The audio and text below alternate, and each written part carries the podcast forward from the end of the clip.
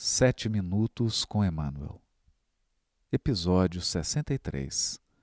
Carta de Tiago, capítulo 1, versículo 27. Comentário da revista Reformador, julho de 1963, página 145. E do livro Palavras de Vida Eterna, capítulo 139, intitulado Religião Pura.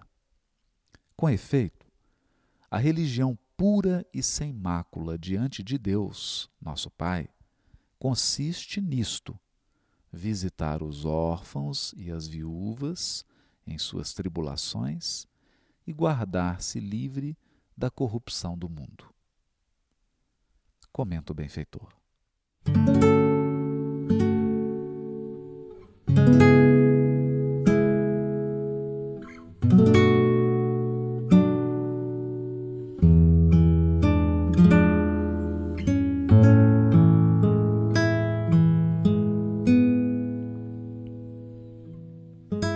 Religião, diante das criaturas humanas, pode envolver atitudes diversas.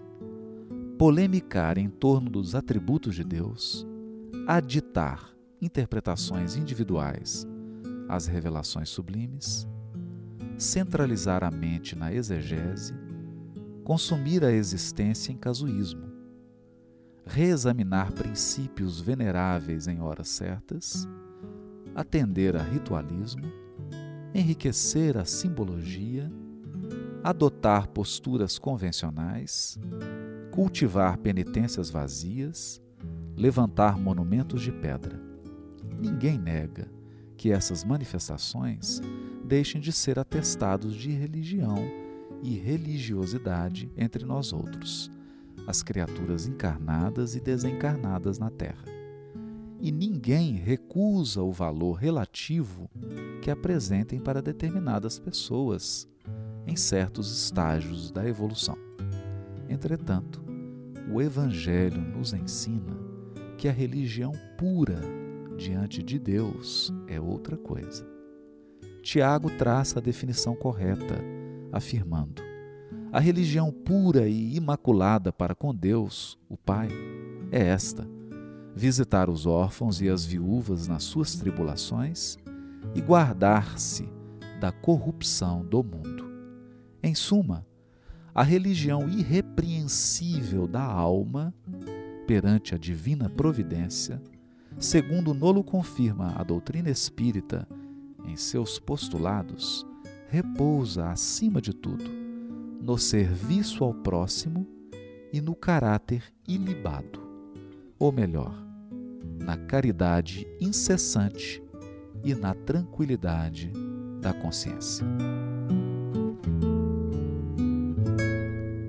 Consciência imantada ao Criador e amor ao próximo, diligente e atuante, resumem o processo de religamento da criatura ao Criador, essência da verdadeira religião Emmanuel assevera com beleza e verdade: religião pura, que verte das profundezas da alma, é caridade incessante e consciência ilibada. Deus em nós e através de nós deveria constituir nossa meta suprema. Faze a tua viagem na terra em companhia do amigo celestial, de coração elevado à vontade divina, de cabeça erguida na fidelidade à religião do dever bem cumprido, de consciência edificada no bem invariável e de braços ativos e diligentes na plantação das boas obras. O cristianismo é a suprema religião da verdade e do amor, convocando corações para a vida mais alta em vista de religião traduzir religamento, é primordial voltarmos-nos para Deus, tornarmos ao campo da divindade. Jesus apresentou a sua plataforma de princípios imortais. Rasgou os caminhos. Não enganou a ninguém relativamente às dificuldades e obstáculos. É necessário, esclareceu o Senhor, negarmos a vaidade própria, arrependermos-nos de nossos erros e convertermos-nos ao bem. O reino de Deus em nosso íntimo, representando nossa sublime comunhão com o Pai, a exteriorizar-se em amor incondicional ao semelhante, nossos irmãos.